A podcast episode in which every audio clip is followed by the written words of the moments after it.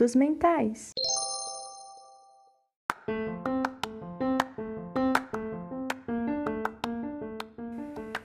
Olá! O tema desse podcast é a atenção interprofissional na saúde mental. Mas antes disso, precisamos trazer alguns conceitos como o conceito de saúde mental.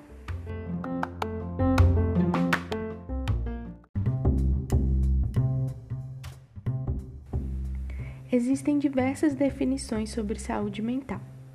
É, para a Organização Mundial de Saúde, a OMS, a saúde mental refere-se a um bem-estar no qual o indivíduo desenvolve suas habilidades pessoais, consegue lidar com os estresses da vida, trabalha de forma produtiva e encontra-se apto a dar sua contribuição para sua comunidade.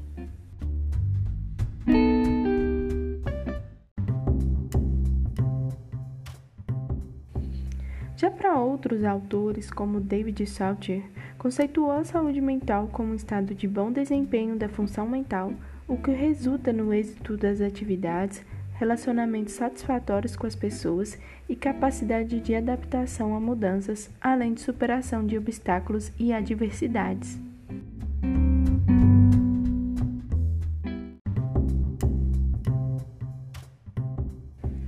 Nós também precisamos contextualizar que, frente aos sujeitos, de forma sócio-histórica, os cuidados em saúde mental eram atribuídos a instituições como os grandes manicômios, em que muitos indivíduos, além de serem segregados da sociedade, recebiam um tratamento centrado na terapia medicamentosa e sem lugar de fala quanto ao seu próprio estado de saúde, como traz Goffman.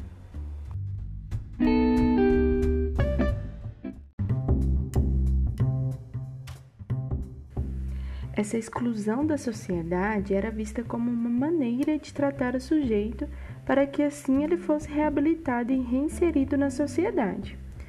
Mas a história mostra outra coisa, em que o sujeito passava sua vida inteira recluso ao manicômio, sem possibilidade de existência e liberdade, decorrente principalmente do estigma que a sociedade fazia contra ele e das ciências padronizadoras da vida, que segregam e separam os normais dos anormais. E nós sabemos que o conceito de normal e anormal depende muito do referencial e dos padrões de onde está se observando.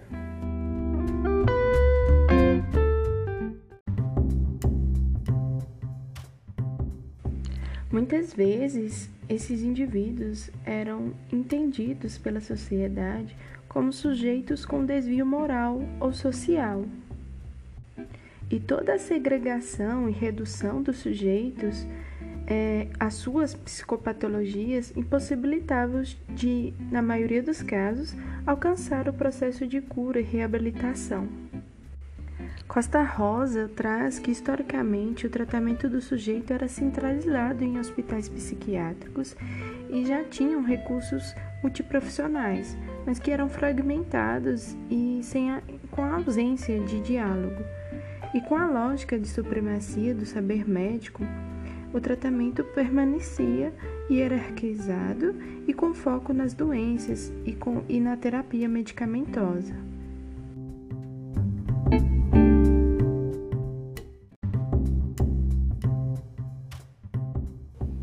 Nas últimas décadas, com a reforma psiquiátrica, todo esse contexto tem caído por terra.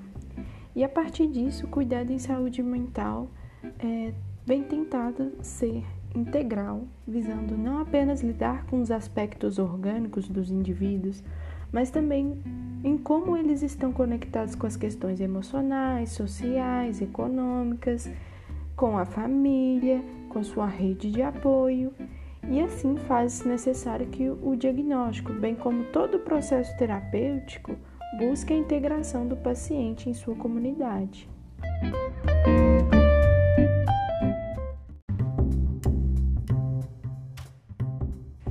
Aqui no Brasil, após a reforma psiquiátrica, foram propostos, né, apresentados, uma diversidade de serviços substitutivos aos manicômios como Centro de Atenção Psicossocial, os CAPs, que são instituições que buscam a realização de um cuidado humanizado e integral por meio da construção de um projeto terapêutico singular, o PTS, e trazendo o enfoque do tratamento não mais na doença, mas no sujeito que vivencia o seu processo de saúde e doença. Tudo isso visa minimizar a institucionalização dos sujeitos, buscando não só a humanização em seus tratamentos, que significa é, priorizar-se um atendimento completo e ágil que englobe consulta, encaminhamento para exames, diagnóstico, tratamento e o pós-tratamento é uma forma de tratar o paciente como um todo, com o suporte de uma equipe multidisciplinar, integrada e competente, mas também com uma interconexão desse acompanhamento e com uma diversidade ali é, de profissionais.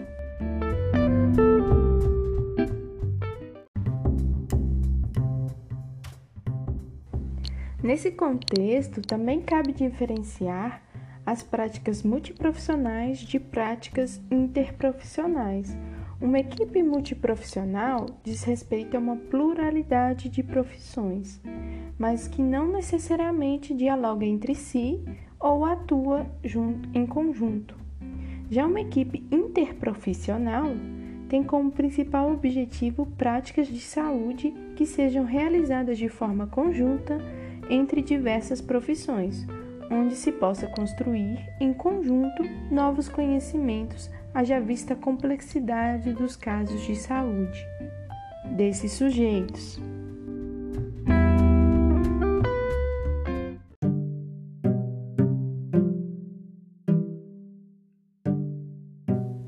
Agora, para finalizar, eu chamo uma convidada muito especial.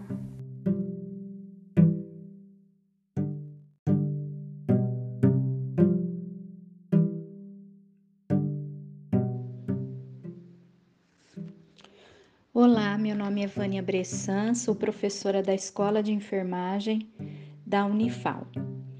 É, eu estou aqui hoje para falar um pouquinho para vocês sobre atenção interprofissional em saúde mental. Né?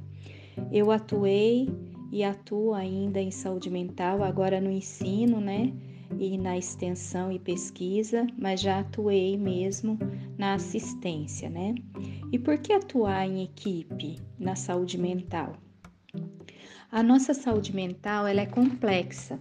Ela é derivada de múltiplos fatores, como os fatores biológicos, psicológicos e sociais.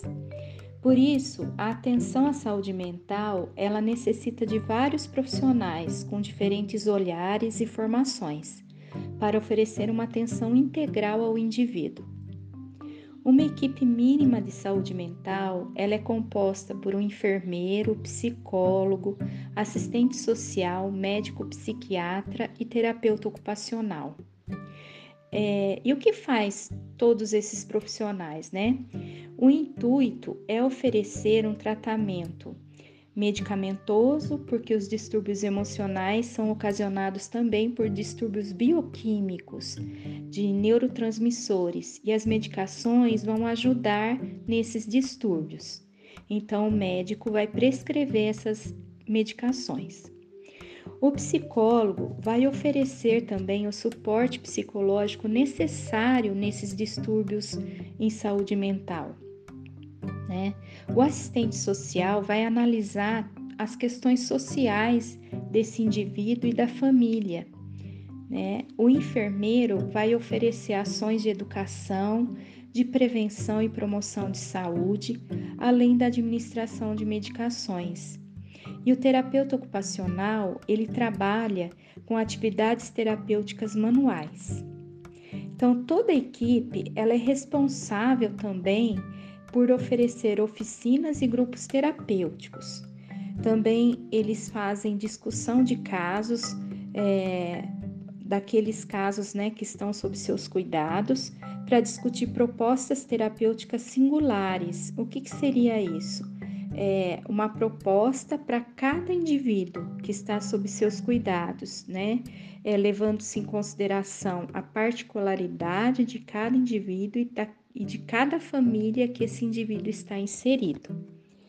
É, por isso, eu destaco a importância da horizontalidade das relações entre os profissionais de saúde mental e também a consideração que eles devem ter com o indivíduo e a família, né, em relação à sua participação nas propostas de intervenção, porque o indivíduo e a família só vão colocar em prática as propostas terapêuticas realizadas, é, é, formuladas pela equipe, né, se sentirem partes daquele projeto terapêutico, se sentirem respeitados nas suas singularidades.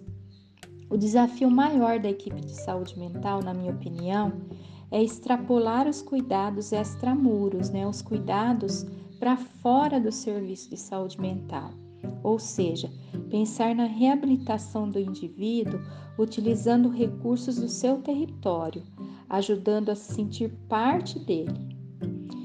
E também oferecendo suporte à família para prestar o cuidado necessário àquele familiar que está passando por um distúrbio né, é, emocional, por um distúrbio psíquico. Outro desafio primordial na saúde mental é acabar com práticas manicomiais nos serviços de saúde e nos serviços de saúde mental. E também ajudar a destruir práticas manicomiais dentro da nossa sociedade. Por isso eu friso, por uma sociedade sem manicômios.